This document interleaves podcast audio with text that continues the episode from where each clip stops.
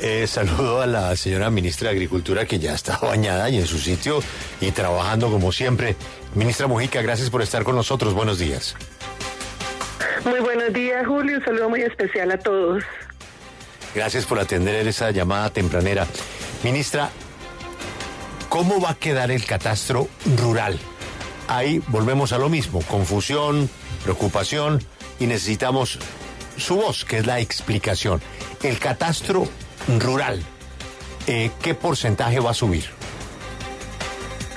Bueno, Julio, qué buena la pregunta. Yo creo que por ahí es, es donde debemos iniciar. Colombia tiene una desactualización catastral bárbara. O sea, aquí se supone que deberíamos mantener actualizado el catastro al menos cada cinco años los municipios, pero eso no se hace y eso nos lleva a que haya una desactualización, que hay casos donde dura más de 10, 15, 20 años sin formarse.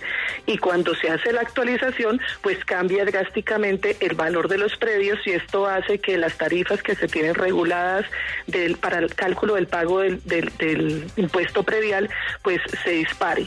Eso es lo que hemos visto durante los últimos dos años, sobre todo el año pasado, eh, se generó una actualización catastral en algunos municipios de Cundinamarca, Santander, Antioquia, eh, Caldas, Risaralda, el Valle, que generó una disparada eh, sobre el impuesto predial que hace que la gente tenga enormes problemas para poder pagar su impuesto.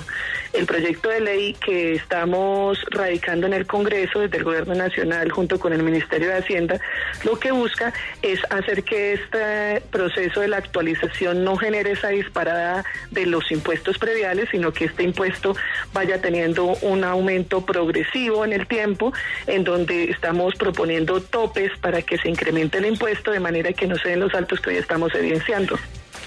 Ministra, entrando directamente sobre las polémicas que se generan con este proyecto de ley, está por ejemplo Camacol, quien dice que pues el proyecto puede agravar la crisis en la vivienda. ¿Qué responderle a este gremio? Bueno, yo creo que hay que decirles que el catastro de las ciudades, el de los cascos urbanos de nuestro país, por lo general están actualizados. Sea, Bogotá, Medellín, eh, Manizales, Cali, eh, son catastros que tienen actualización permanente y por eso allí no aplica estos fenómenos que queremos corregir de un salto o una disparada atroz en el predial. Eh, esto va prioritariamente enfocado en las zonas rurales, que es donde se dan eh, estas disparadas del predial debido a la actualización catastral. Entonces yo sí creo que ahí es importante entender, por ejemplo, que el año pasado de 10 billones aproximadamente que se recaudó de impuestos prediales en el país, 9 billones eh, fueron de las principales ciudades y es a la mitad de Bogotá únicamente. Esto lo que nos muestra es que la zona rural, que es mayoritaria en nuestro país, no está aportando ni recaudando lo suficiente para las finanzas municipales. De ahí la urgencia del catastro. Nosotros en el gobierno nacional, en cumplimiento del acuerdo de paz, en cumplimiento de los propósitos que desde hace 30 años ha tenido el Estado colombiano avanzar en el catastro, hemos venido junto con el IDAC haciendo nuestra tarea. Ya van 128 municipios actualizados y tenemos la meta al cuatrienio de actualizar 660 municipios. De allí también la necesidad de poder generar un mecanismo que ponga topes de manera que la actualización de los valores de las tierras eh, no nos genere una disparada del, del impuesto, sino que esta implementación de la actualización del impuesto sea progresiva y justa, que el que menos tiene pague menos y el que más tiene pague más. Señora ministra, ustedes eh, han sostenido que este proyecto lo que busca es proteger a los colombianos de esa subida del impuesto predial, pero desde la oposición pues sostienen que ya hay una ley, la 1995 de 2019, que permite un aumento máximo del predial del IPC más 8 o hasta un 50% en unos casos específicos. ¿Eso es así? Bueno, esa ley existe, pero la ley ha sido inocua porque la ley estableció unas excepciones y dice que eh, cuando se dé cambios de los destinos o usos de los suelos o cuando se dé un cambio en las áreas, eh, no aplica estos, estos topes y eso es lo que ha venido ocurriendo. Yo doy ejemplos. Eh, a mí me gusta uno que vimos en, en el Valle. En este caso, en del Darién no se había hecho actualización catastral hacía más de 10 años.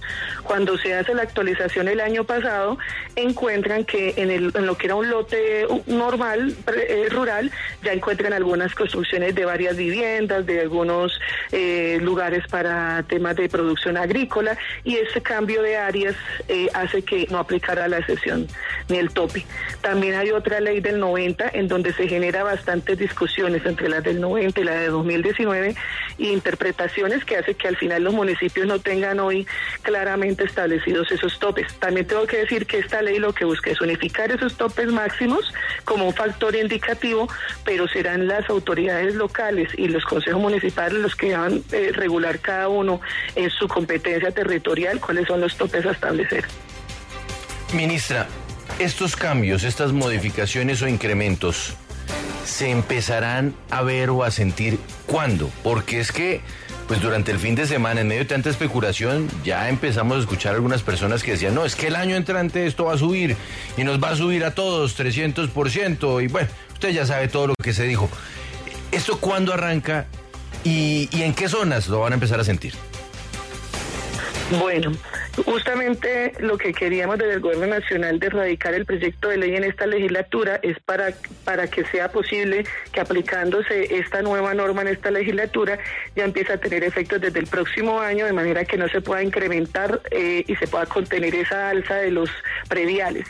Si no se aprueba la ley, pues eh, sigue rigiendo las leyes antiguas, que lo que nos han llevado es a que evidenciemos, como lo hemos visto, por ejemplo, en Boyacá, que se hizo la actualización en el año anterior en seis municipios de Boyacá, donde se incrementó en un 2.000 a 5.000 por ciento el valor del impuesto. Es decir, si las personas pagaban 100 mil pesos de impuesto, eh, por, por virtud de la actualización, terminaron pagando un millón de pesos o más de impuesto. Eso lo hemos visto ya. Yo no me dejan mentir eh, los cientos de denuncias que se han ventilado en los últimos años por la falta de previsión frente a esta situación. Entonces, justamente este problema social es el que queremos regular con estos eh, topes progresivos. Ministra, ¿este proyecto qué papel jugará en la reforma agraria? Porque se lo pregunto, algunos sectores pues nos han manifestado que se considera que el proyecto podría utilizarse para hacer vender esas tierras que tal vez no se quieren vender, pero que ustedes consideran pueden entrar dentro de la reforma agraria.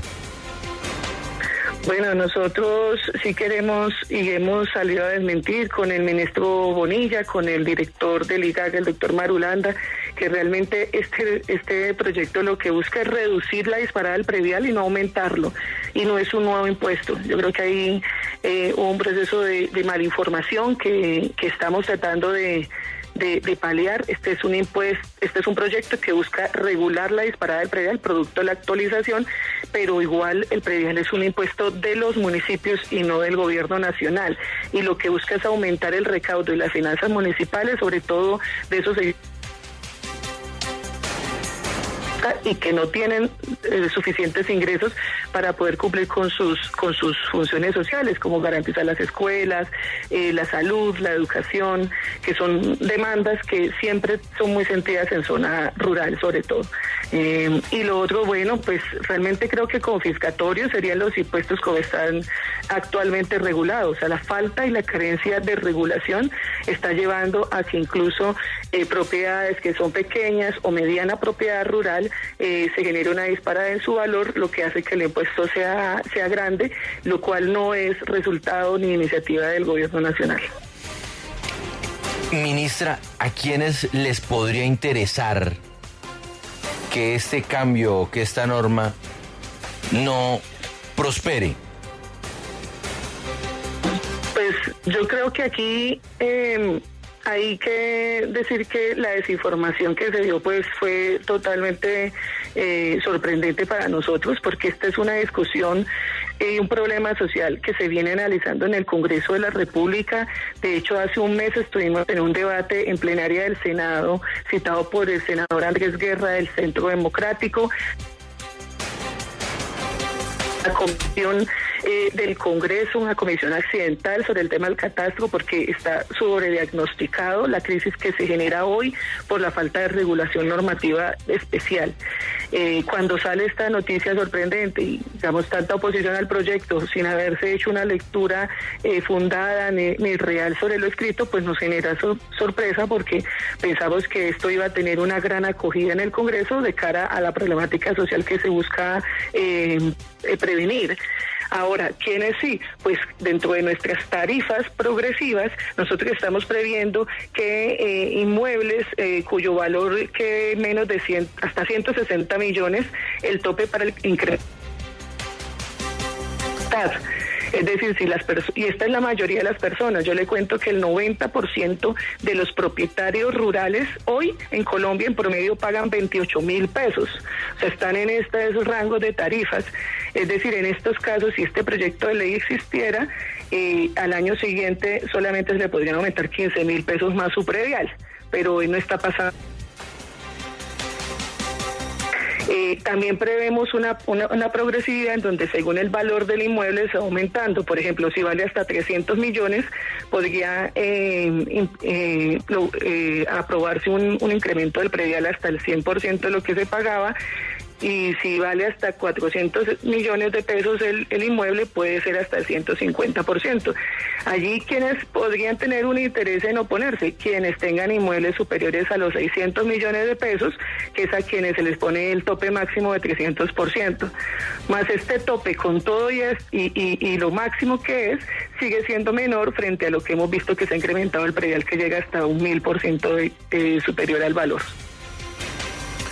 Ministra, gracias por la explicación. Ha sido usted muy amable. Una feliz semana. Acompáñenos en el canal de YouTube arroba Julio Sánchez Cristo Oficial.